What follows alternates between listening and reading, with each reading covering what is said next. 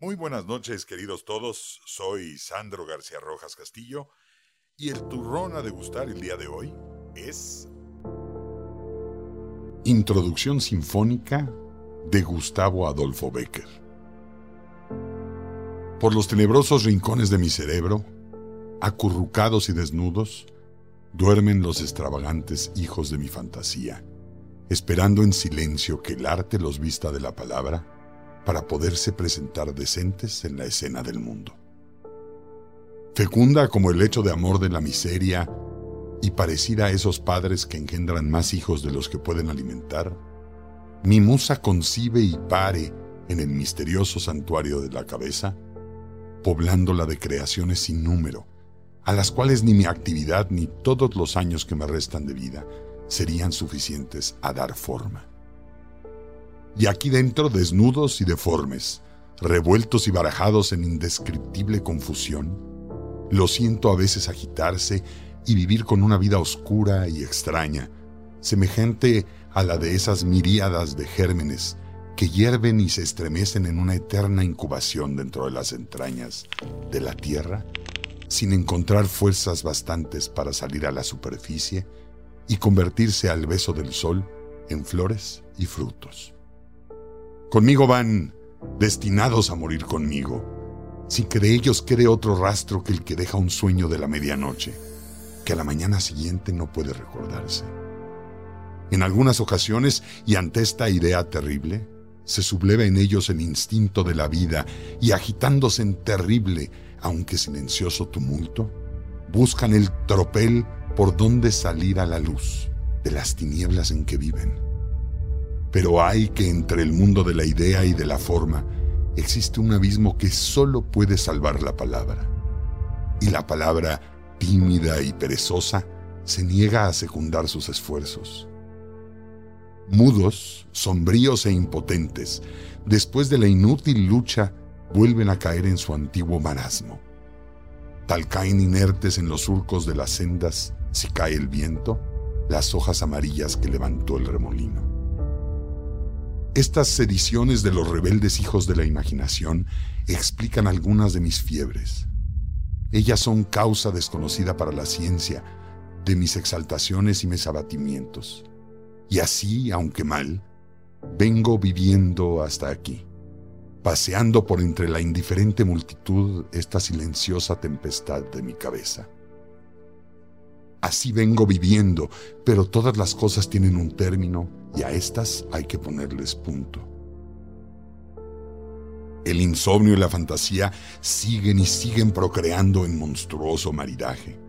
Sus creaciones, apretadas ya como las raquíticas plantas de un vivero, pugnan por dilatar su fantástica existencia, disputándose los átomos de la memoria, como el escaso jugo de una tierra estéril Necesario es abrir paso a las aguas profundas, que acabarán por romper el dique, diariamente aumentadas por un manantial vivo. Andad, pues, andad y vivid con la única vida que puedo daros. Mi inteligencia os nutrirá lo suficiente para que seáis palpables.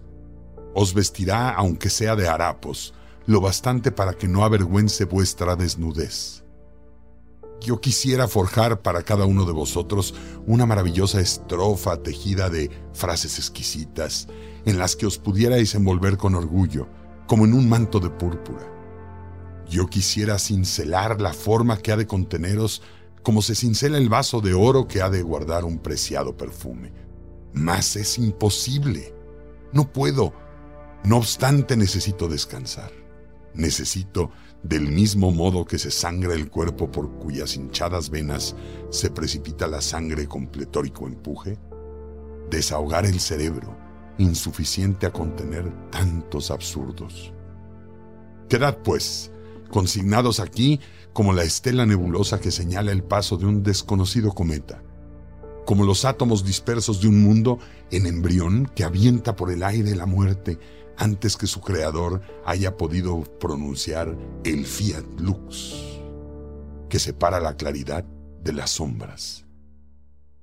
No quiero que en mis noches sin sueño volváis a pasar por delante de mis ojos en extravagante procesión, pidiéndome con gestos y contorsiones que os saque a la vida de la realidad del limbo en que vivís, semejantes a fantasmas sin consistencia.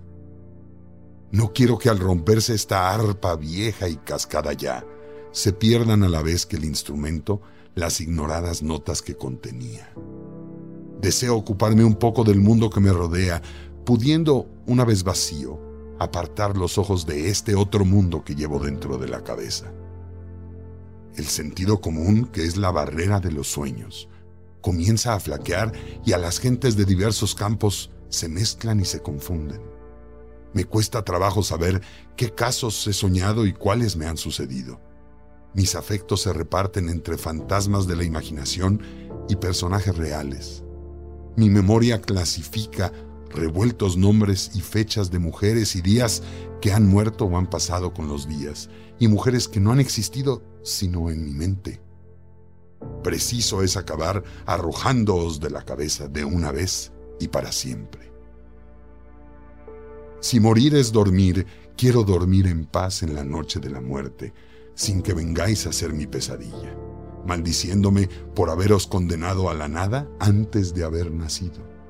Id, pues, al mundo a cuyo contacto fuisteis engendrados, y quedad en él como el eco que encontraron en un alma que pasó por la tierra, sus alegrías y sus dolores, sus esperanzas y sus luchas. Tal vez muy pronto tendré que hacer la maleta para el gran viaje. De una hora a otra puede desligarse el espíritu de la materia para remontarse a regiones más puras.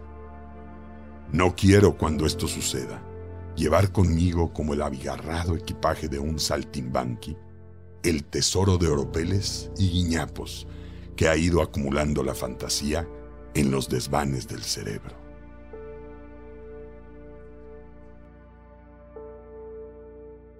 Provecho y que lo disfrutes.